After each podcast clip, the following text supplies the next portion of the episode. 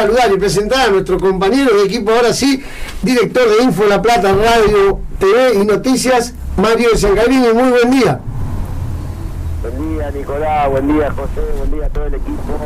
¿Cómo andan por allá por Mar del Plata? ¿Cómo andás, Mario? Bien, acá estamos un día más, así un sábado más, contentos porque, bueno, las cosas se van acomodando aparentemente. Sí, aparentemente eh, estamos eh, arrancando un diciembre distinto, un poquito mejor de lo que veníamos en el año.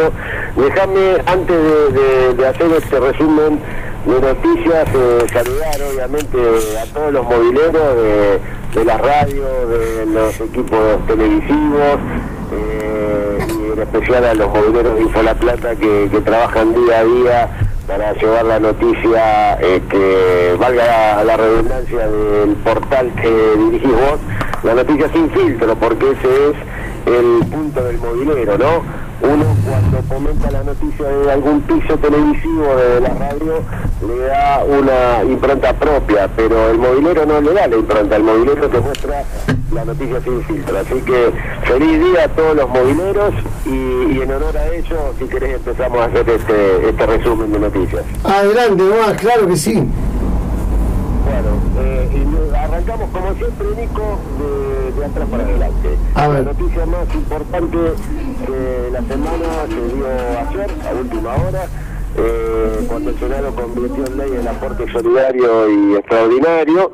Estamos hablando de los que tienen un patrimonio superior a los 200 millones de pesos, que van a tener grabado una, un aporte de diferentes porcentajes de acuerdo al monto, ¿no? Este, y que eh, se espera recaudar eh, una gran cantidad de dinero para eh, paliar algunos de los programas de ayuda para bueno los afectados en la pandemia, no solamente a, ayuda directa, digamos, a cada argentino, sino más que nada pensado en eh, las industrias, las empresas y los comercios que puedan hacer para reactivar la, economía. Pero bueno, se dio un debate muy intenso, eh, no fue este, contra los pronósticos, no fue una votación muy ajustada, ¿sí?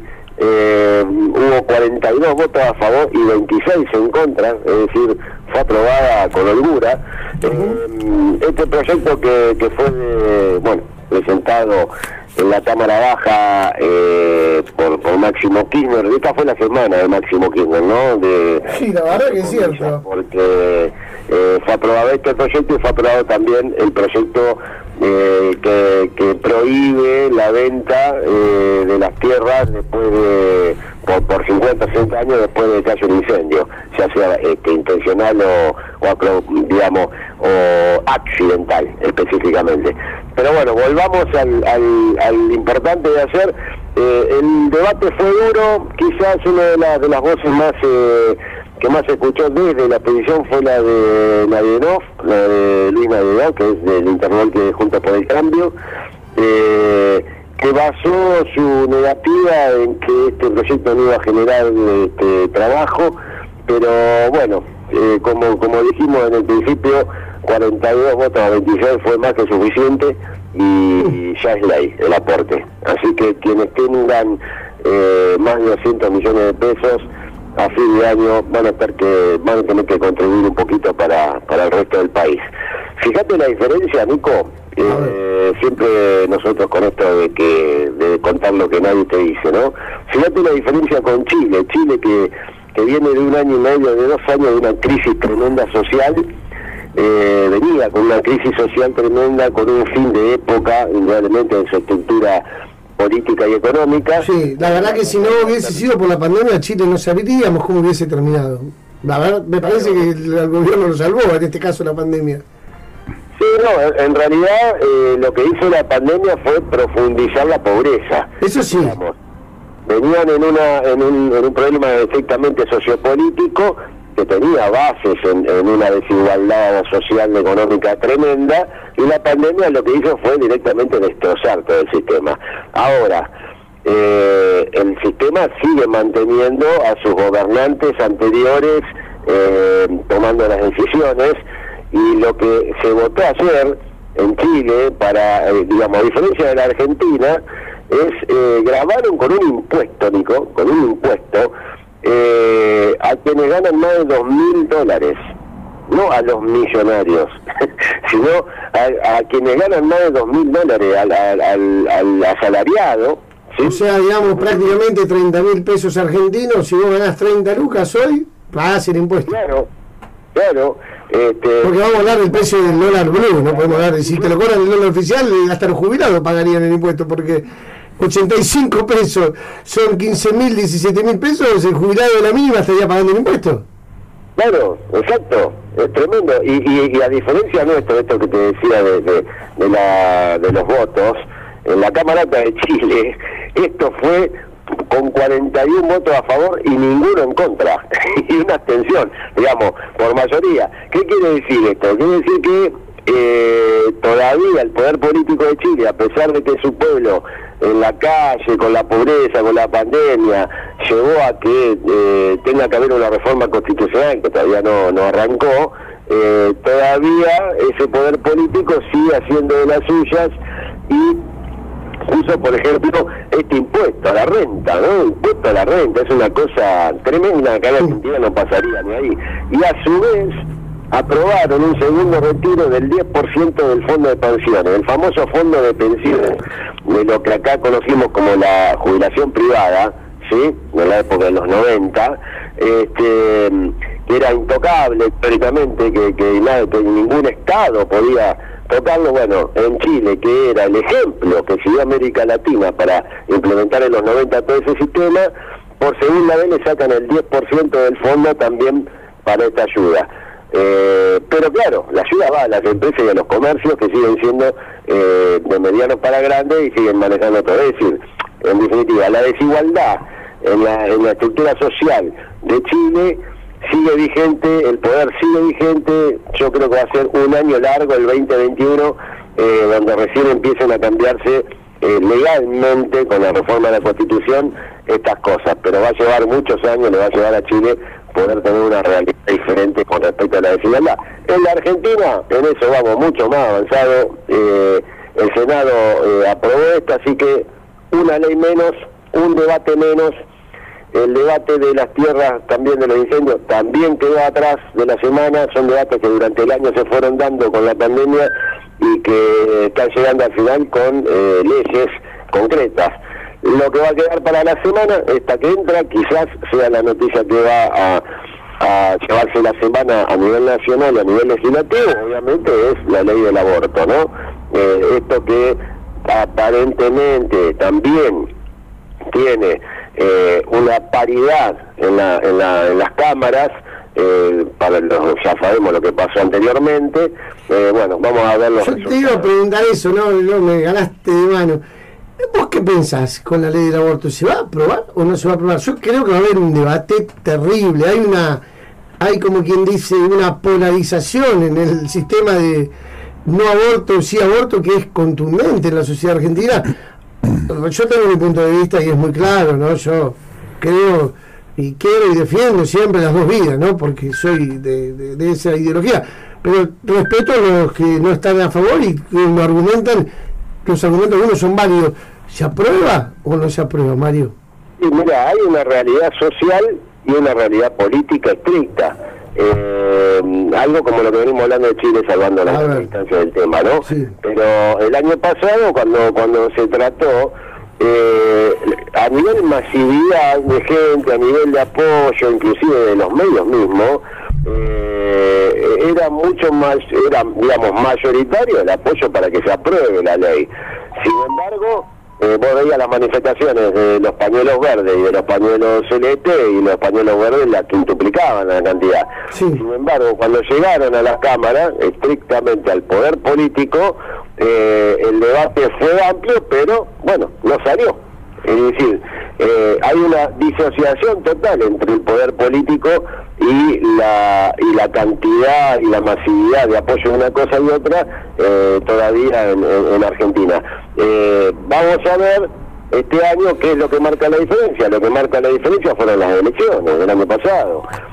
digamos, se cambiaron legisladores, entraron legisladores nuevos que tienen claramente una, una definición este, a favor de la aprobación de esta ley, eh, pero bueno, en el caso de la Cámara Baja, en el, en el caso de la Cámara Alta, sabemos que responden a otros a otros intereses, que representan provincias, que representan los poderes de esa provincia institucionales y, económicos y políticos.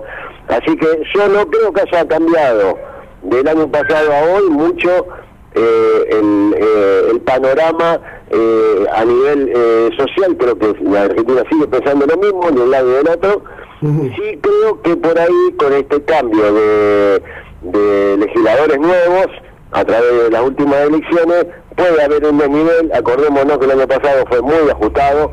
Eh, yo creo que este año eh, es probable que, que se Y aparte también hay un dato, para agregar, perdón la interrupción, eh, que es el de mm, que cambió de punto de vista la señora vicepresidenta. Cristina Fernández de Kirchner, antes decía no al aborto y ahora ella dice que sí. Sí, sí. Y, viste que Cristina siempre genera esa tendencia para algunos eh, que tiene ahí eh, cerquita, digamos, que si ella dice no, no, si ella dice sí, es sí, y hay, qué, qué sé yo, está para reír, y hay varios senadores que pueden llegar a influir demasiado dentro de la votación, ¿no? Sí, mira, la verdad, la verdad, yo no, no lo creo, Nico, no creo, porque es un tema tan personal, tan profundo, de convicciones tan profundas, que no creo que ni siquiera el poder eh, mm, de Cristina Fernández de Kirchner, desde el punto de vista de una decisión política para una votación, puede influirlo, sinceramente. ¿eh? Mira, vos me acabas de decir que es un tema muy personal, muy de ideología, muy profundo. Eh, es como quien dice, yo soy hincha de boca. Sí, eh, eh, está un poco así el tema de la bolsa. Yo soy hincha de boca. Ahora, Cristina pasó a ser de boca de hacerse de River. Sí, bueno, por eso te digo, no, no, sinceramente, mira, en los últimos 10 años tantos cambiaron de cosas, mira. Claro, sí, hablamos de tanto, sí. Mira, hay un tema, justo, me, me acaba de disparar un tema que no pensaba hablar, pero voy a anticipar, porque va a ser un tema que vamos a ver durante todo el año, Nicolás. Mm, voy a anticipar porque realmente vos me diste el pie, que es mi opinión, o la opinión de muchos, ¿sí? Eh, vamos a ir viendo de cuántos, para no ser tan este, tan único en esto, eh, sobre los políticos que son electos para un cargo y terminan ocupando eh, para un cargo, digamos, son electos para un, eh, Por ejemplo, el intendente de Avellaneda, vos querés decir. Y terminan ocupando cargos ejecutivos sin renunciar a su cargo por el cual fue electo. ¿Qué quiero decir con esto? Eh, esto de que algunos cambian de ideas eh, y en el medio también cambian de cargos, ¿sí? realmente para la democracia yo creo que daña muchísimo el sistema de credibilidad. Tendría que estar prohibido eso. Vos decís, eh, mira, yo tengo un ejemplo, el intendente de Avellaneda asumió la parte de obras, creo también, junto con otro intendente, pero no renunciaron a su cargo, sacaron licencia, ¿no? Sí, claro, pero a ver, esto... esto eh, Álvarez es el de Avellaneda, ¿no? Cruza todos los partidos políticos, lo han hecho todos, tanto el Frente de Todos, el radicalismo, el peronismo, digamos, acá eh, no se salva a nadie de este análisis. Y, yo tengo mi opinión de que eh, la credibilidad es la base de la democracia, la credibilidad de nuestros eh, dirigentes políticos que son electos para desempeñar los cargos, ya sean ejecutivos, legislativos y si Dios quiere algún día ciertos niveles del judicial, este, no pueden, eh, de, digamos, de decir el mandato que le dio a la ciudadanía eh, eh, sin siquiera ponerse colorado y renunciar a su cargo. Es decir, para mí, obviamente yo soy mucho más extremo, vos conocés mi pensamiento, para mí tendrían que tener prohibido directamente asumir otro cargo hasta tanto se cumpla el periodo. Es decir, vamos a un ejemplo claro, si alguien fue electo diputado, tiene que tener prohibido ejercer cualquier tipo de cargo hasta tanto se le vence el mandato de los cuatro años de diputado. ¿Sí? Eh, bueno. Si no que renuncie y que no saque licencia por las dudas que pierde otro cargo y vuelva al anterior y para ganar los beneficios después de las jubilaciones. Hay muchas trampas, ¿eh? Mario, discúlpame que te interrumpa. José, te escucho, José. No, esto viene de la época de las candidaturas testimoniales. ¿no? Nosotros acá en Mar del Plata hemos tenido un intendente que en su momento fue candidato testimonial del kirchnerismo y hay sobrados ejemplos a lo largo de sí, del país. cuando fue Néstor Kirchner, Daniel Scioli, que era gobernador, el intendente de La Matanza, una creo Soledad Silveira, y el Mar del Plata fue como candidato a legislador provincial, Pulti, pero nunca asumió. Nunca asumió. Bueno, y acá en Mar del Plata mismo tenemos cuántos funcionarios que han sido concejales y han pasado al, al Ejecutivo y después han vuelto a ser concejales. Claro, porque no renuncian, ¿no, Mario? Eso es lo que vos estás no, diciendo. quedan jugando en el banco por las dudas que no le vaya bien en la otra, es una vergüenza. No, no, pero a ver, primero eh, eh, tienes razón José, pero fíjate vos la paradoja, esa, ese experimento de laboratorio que hizo el kirchnerismo... Perdió, perdió con Menarváez. ¿Eh? Que perdió con Menarváez igual, a pesar de todo ese esfuerzo. Fue un experimento de laboratorio. Más estaba la lista, que era jefe de gabinete. Eh, que perdieron incluido Néstor Kirchner encabezaba. Encabezado. De Narváez este, y le fue muy mal, pero venía de antes, venía de mucho antes. Eh, eh, Eduardo Valde era vicepresidente de Carlos Menem y se presentó para gobernador y fue gobernador. Ah, si realmente eh, las cosas serían como tienen que ser, no, se, no, tendría que haber, no tendría que haber podido presentarse directamente. Ahora, yo no soy, digamos, esa es mi posición que es extrema, ¿no? Digamos, de que tenga prohibido presentarse o asumir otro cargo, no presentarse directamente, eh, es una posición extrema. Ahora, eh, por lo menos, por lo menos, que sea ley, que si van a asumir otro cargo, que renuncien al que tengan. Por lo menos. Hay, países del mundo, Mario, que, que cuando vos sos presidente o vicepresidente, eh, una, un mandato ya no podés volver a ejercer lo mismo. Claro, bueno, pero en este caso, digamos, eh, la credibilidad es todo. Si yo, eh, vos te presentás para ser concejal en Mar de Plata y yo te voto, yo no quiero que, 20, digamos, tres meses después asumas como secretario de Economía de la municipalidad. Te voté para porque durante toda la campaña me dijiste que ibas a estar cuatro años trabajando de concejal. ¿Y tus propuestas?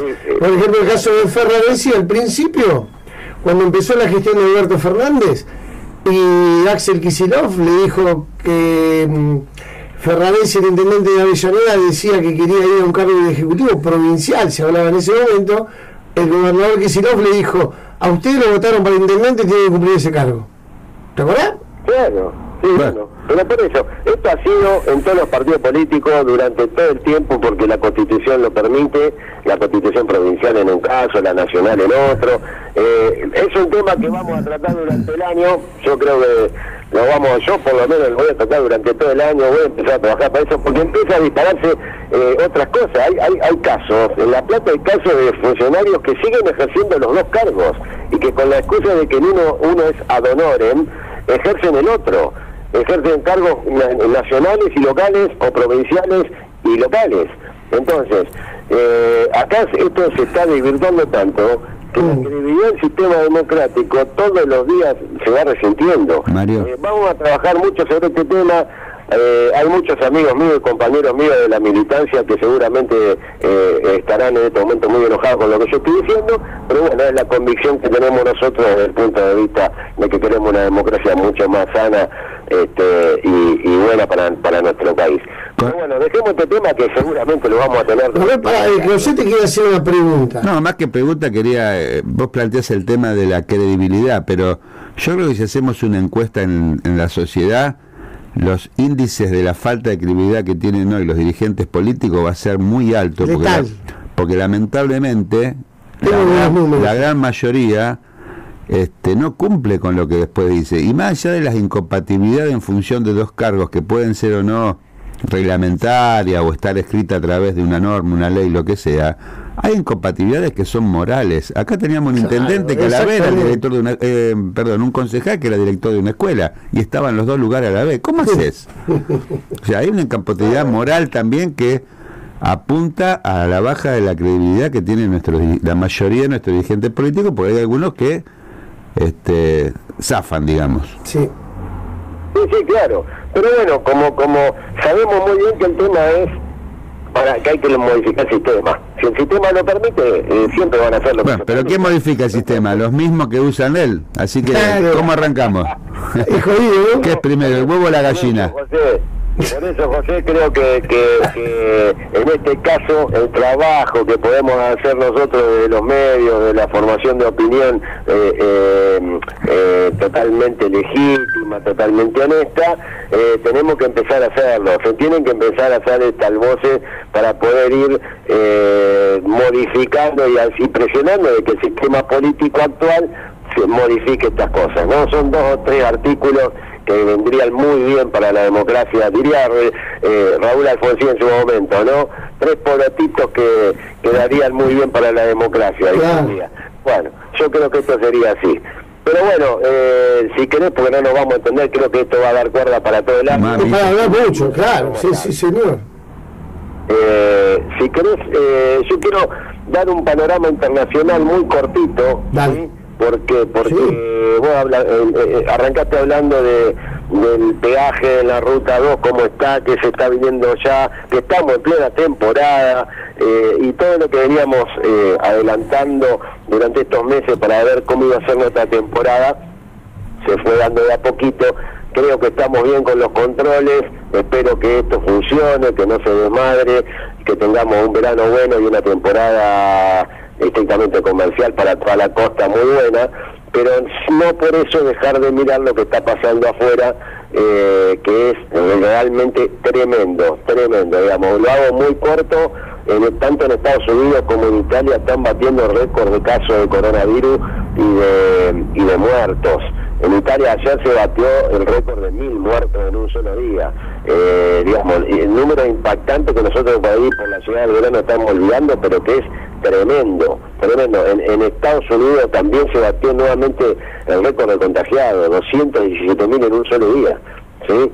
Y más de 3 mil muertos, es decir, números tremendos. Claro que esto eh, en algunos casos se habla más que nada de los que lo sufren, pero no porque tenés, tenés un contrapeso que, que tenés, eh, por ejemplo, en Inglaterra o en Rusia, que, que empezaron ya eh, la vacunación. Sí, empezaron eh, en todo el, digamos, en Reino Unido, por ejemplo, ya que dando la primera dosis de la vacuna eh, y en Rusia empezaban hoy, literalmente, un, un mega operativo de vacunación. Así que tenemos los dos extremos, tenemos el drama que están viviendo y a su vez la esperanza de que se empiece a vacunar.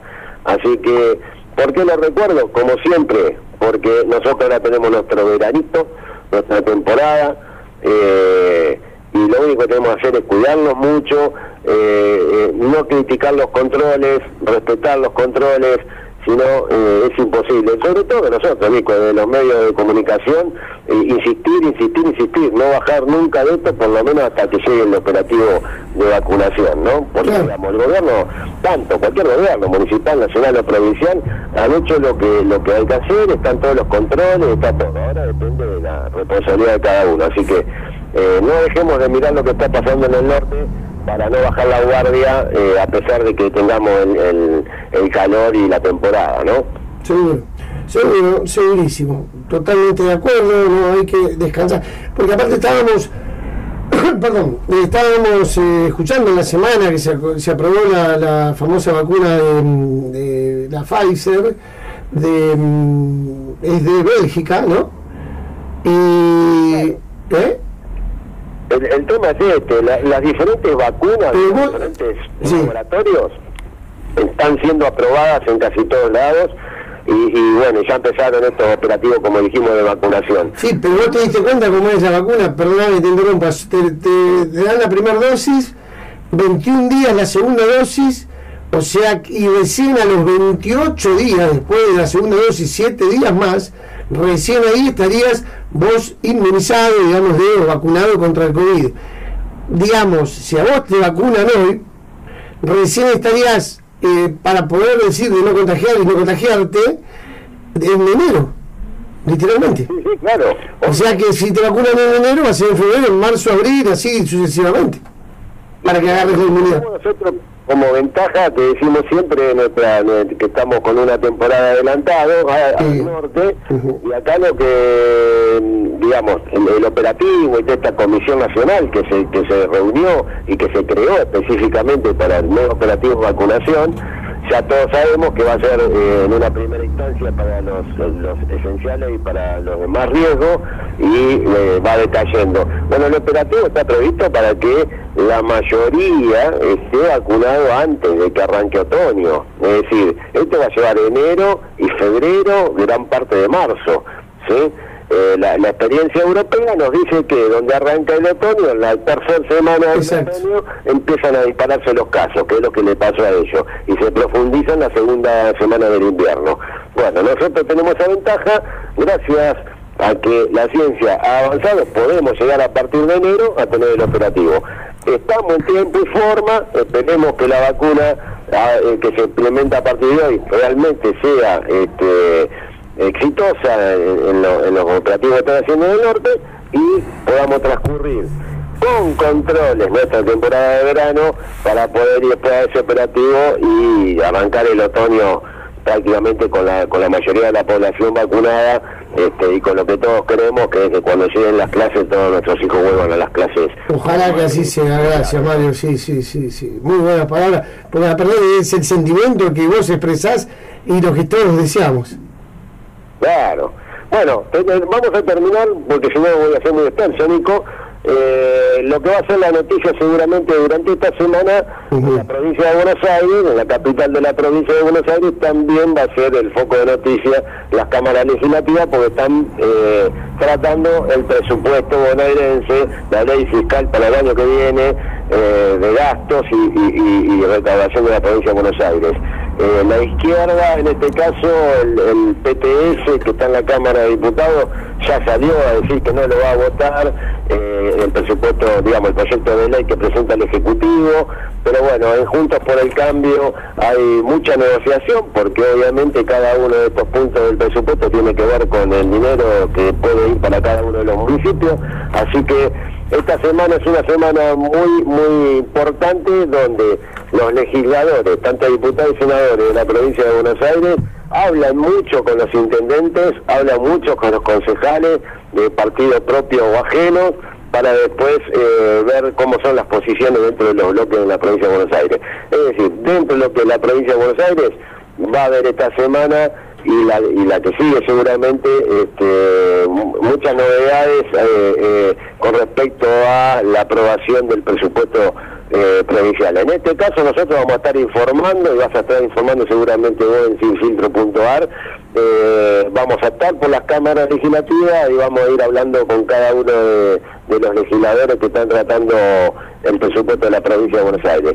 Así que eso va a ser para eh, durante la semana y el sábado que viene seguramente vamos a tener un detalle ya de todas estas cosas, de cómo trabaja cada legislador eh, dentro de lo que es su propia región, la visión de su propia región y la visión de cómo eh, va adecuando la visión de su región, valga la redundancia, con el resto y la generalidad de la provincia de Buenos Aires. Este, ya lo estaremos informando. Bueno, ahí en Mar del Plata arrancaron este, esta semana la sesión pública de que prorroga el periodo legislativo, así que también están con lo mismo, casi todos los consejos deliberantes están tratando el mismo tema, ¿no? Este, así que bueno, creo que es la semana legislativa en general, ¿no? Tanto a nivel nacional, provincial y, locales. Eh, y no es malo, ¿eh? esto es bueno, esto que vuelva un diciembre con mucha actividad legislativa de modificación y de aprobación de las leyes, hablan de que la pandemia está dejando lugar a que se empiece a trabajar realmente las cosas importantes, ¿no? Eh, y para terminar, quiero terminar dos cosas, ¿sí? la primera es política, 100%, creo que también es un tema que va para hablar toda la temporada, todo el verano, que es que la mayoría de los gobernadores le piden al presidente de la nación la suspensión de las primarias abiertas para el año que viene. Eh, esto es un tema que indudablemente va a traer mucho para hablar. Eh, es el poder político el que está pidiendo esa suspensión. De hecho, en Salta, por ejemplo, ya fueron suspendidas por ley. Eh, y realmente, Nico, creo que otra vez volvemos al tema de la credibilidad. Eh, son los políticos los que están pidiendo la suspensión. habría que ver, digamos, en esto si vos le preguntas a la sociedad, la sociedad realmente no te va a decir nada, porque muy pocos hasta ahora inclusive entienden cómo funcionan, pero es un tema muy, muy, muy escabroso para, para la credibilidad de la democracia también.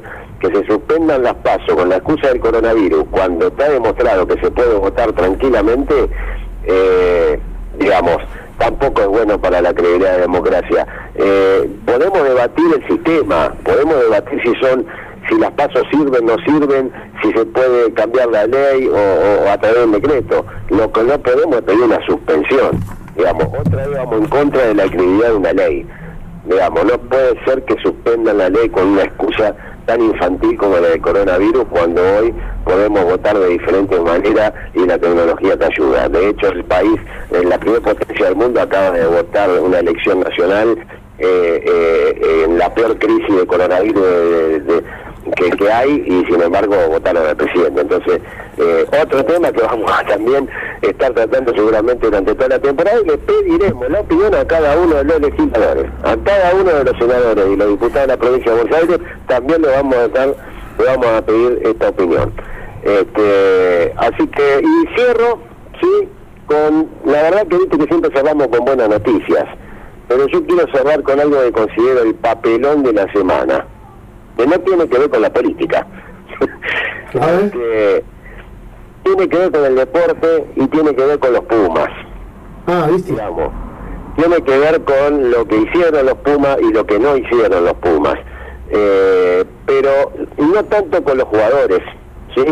sino con los dirigentes de la Unión Argentina de Rugby. Eh, digamos, sabemos lo que pasó con los jugadores, todos conocen qué pasó en el partido con los All Blacks. Eh, y, la polémica que se generó eh, después con eh, la opinión que tenían el capitán y otros jugadores a través de su Twitter de diferentes cuestiones que no tienen nada que ver con el deporte. Eh, y la Unión Argentina de Rugby rápidamente salió a sancionar a esos jugadores por la opinión que tenían con respecto al género y estas cosas. El clasismo, ellos hablaban mal de las personas personal doméstico. Sí, sí, a ver, eh, salen hablando, digamos, una reacción de los organismos. El Twitter del capitán de los Pumas decía eh, que sale de una eh, personal doméstica boliviana embarazada. Y, él decía un kit de limpieza. Eso fue lo que hicieron. Y todos lo repitieron y todos comentaron. Claro, pero mira, eh, hay un, un, debate muy fuerte en esto. Estamos hablando de opiniones de los jugadores, ¿sí? Que no importa si fueron hechos hace 10 años cuando eran adolescentes y ahora cambiaron o no. Eso es... Sí, que, que, vos lo que querés decir es que la UAR lo sancionó y al otro día les quitó la sanción y les permitió jugar ayer que se quisieron reivindicar en el partido contra... Mm, ah, no me acuerdo Australia, y que empataron 16 a 16 y salieron con la camiseta negra, con un luto y con el logo de Maradona, la 10 en el coso, ¿no? Claro. Pero el papel lo hace la UAR, claro. la Argentina Rugby. Los jugadores en este caso se hacen cargo de lo que es su vida, de lo que dicen, de lo que dicen y lo que van a decir. Lo que es el papelón es que vos no podés sancionar de la manera que sancionaron, diciendo que, que no podía jugar que esto que el otro, y después decir que no lo sancionás. Esto es el papelón de la semana. Exactamente. Para terminar, hoy parece que estuviéramos recurrente con este tema, con la credibilidad de la clase dirigente. Acá escapamos ya a lo que es una parte de la clase dirigente, que son los políticos, y vamos a otra clase dirigente, que es la clase dirigente del deporte, eh, eh, y, en este caso del rugby. Poca credibilidad ayuda estas decisiones de que en menos de cinco días tremenda decisión de sancionar al capitán de la selección y a los jugadores, por lo que, que, que vos podés estar a favor o en contra de sancionarlo. Lo que no podés cuatro días después decir que no lo sancionaste. Es el papelón internacional. Entonces, eh, otra vez volvemos a lo mismo. Este fue el papelón de la semana. Esperemos que la Unión Argentina de Rugby deje de hacer papelones. Eh, eh, el homenaje que hicieron ayer, realmente, a mi entender, a mi entender, es una payasada al tiempo. Este, y, bueno, tendrían que pedir perdón, la Unión Argentina Rugby es la que tendría que pedir perdón, los dirigentes. Los jugadores ya pidieron perdón, vos podés creerlo o no, pero en este caso el papelón lo hizo la organización, no los jugadores. Bueno, muy, muy enojado por eso. Exactamente, mientras tanto, eh, mañana o pasado, en estos días, eh, se inaugura el estadio Diego Armando Maradona en Nápoles, el ex San Paulo por la Europa League, eh, jugando en Nápoles, no me acuerdo contra quién, pero ya tenemos estadio con el nombre de un argentino en el continente más viejo de Europa. Sí, pero, claro que están en entorno de debate en Nápoles porque hasta quieren cambiar el, el santo, ¿eh? pero no en el estadio, sino en Nápoles directamente, que no sea más San Paolo. César Maradona. Eh, San Diego, ¿eh? Así que bueno, vamos a estar atentos también con eso. Bueno, la verdad que nos está pegando Jerónimo Rosso, tenemos que ir a una tanda, son las 10 menos 10 y se nos fue el programa con esta charla hermosa que hemos tenido por mucha información. Pero tenemos que seguir porque vamos con Guillermo Rosso, vamos con Guillermina Godoy para hablar del Rigel, estamos con Carlos Fara, reconocido consultor analista, y vamos a cerrar con Javier Pérez, licenciado en seguridad. Tenemos un programa, ¿eh?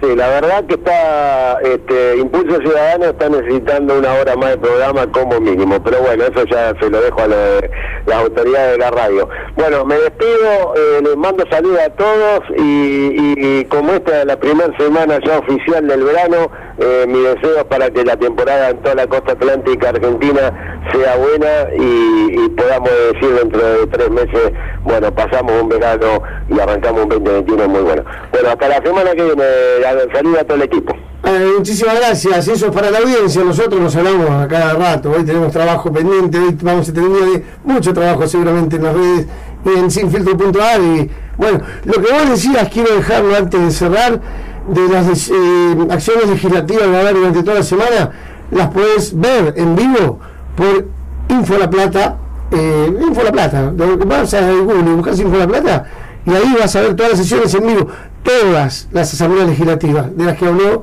Mario Sangardini en esta columna, ¿no? Sí, claro, va a salir en el multiplataforma, en todas las redes de Info Plata van a estar las entrevistas y obviamente las informaciones eh, en vivo y en directo. Muchísimas gracias Mario y bueno, este, mm, hasta el próximo fin de semana para la audiencia, nosotros seguiremos trabajando como decíamos previamente. Chao, saludos a todos. Muchas gracias, bueno.